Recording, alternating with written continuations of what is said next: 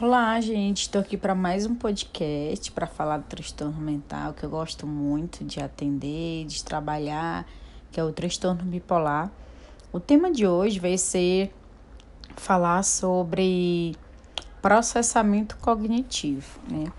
A gente sabe que no transtorno mental é muito comum que as pessoas apresentem problemas de processamento cognitivo no período da depressão, no período da mania. Aqui eu vou falar sobre algumas categorias do processo cognitivo. Por exemplo, a reação aos estímulos. Geralmente, quando a pessoa está em mania, hipomania, ele está mais distraído, os sons parecem mais altos, as cores parecem mais vivas. Geralmente, no período da depressão, essa, esses estímulos são facilmente sobrecarregados. Outro, outra categoria sobre o processamento cognitivo é a velocidade dos pensamentos. Né? Geralmente, no período da hipomania, da mania, o pensamento é mais rápido, tem um aumento das ideias, e no período da depressão, o pensamento é lento, tem uma dificuldade de encontrar palavras ou de organizar pensamentos. Sobre a concentração, no período da mania e da hipomania, os pensamentos é, demoram mais para processar, tem mais distração, tem a perda do rumo dos pensamentos, né? Como que o paciente, né? Às vezes não acompanha o pensamento de tão acelerado que ele está. E no período da depressão, o paciente tem uma dificuldade de manter o foco, né? Porque às vezes também, devido aos pensamentos estarem mais lentos, eles desviam muito da mente. Sobre a organização, é, na hipomania e na mania, o paciente tem a dificuldade para compreender e organizar os pensamentos.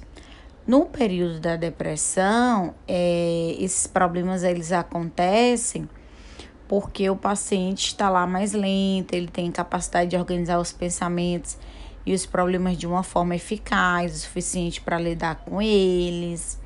Até também pela questão do de um sentimento muito forte, né? De incapacidade, de inutilidade.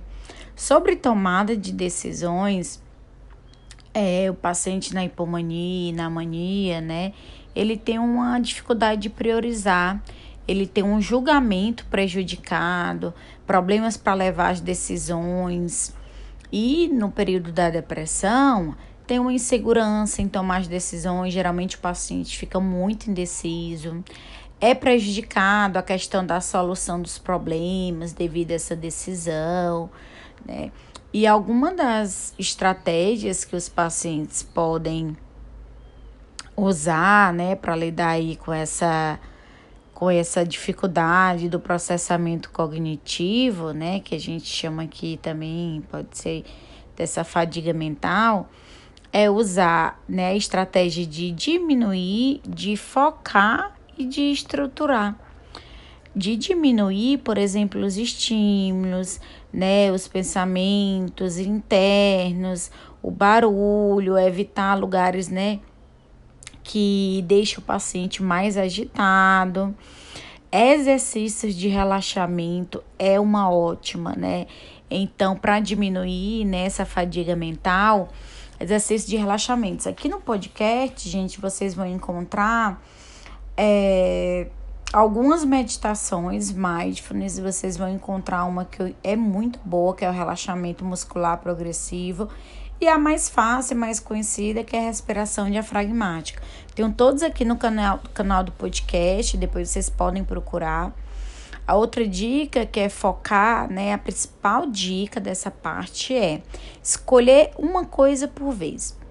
Muitas vezes, né, o paciente, quando ele está mais acelerado, né, com os pensamentos mais acelerados no período da hipomania e mania, eles eh, tendem a fazer várias coisas ao mesmo tempo e de não concluir. Então, escolher uma coisa de cada vez, né, fazer uma lista de, de pequenos passos para concluir as tarefas, priorizar o estabelecimento de meta, escrever e colocar ali em um lugar que ele possa fazer.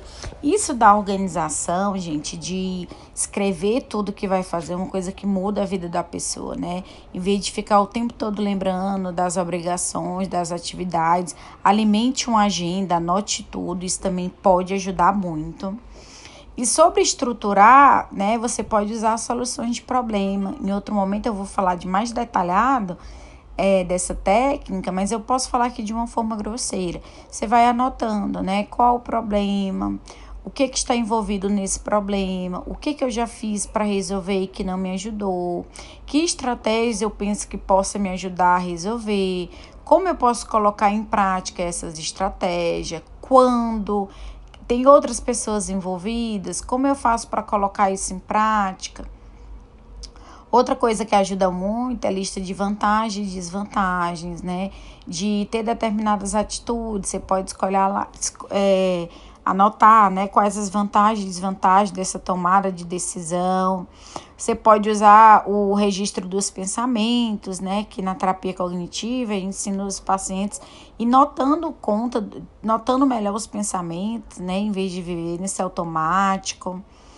Então aqui eu falei, né, sobre esses problemas de processamento cognitivo, falei aqui sobre algumas estratégias, então assim, é, lembrando vocês que essa história de focar, essa, essa história de relaxamento é uma coisa que ajuda muito, né? Ajuda muito o paciente a lidar com os momentos tanto de depressão como os momentos de hipomania e mania.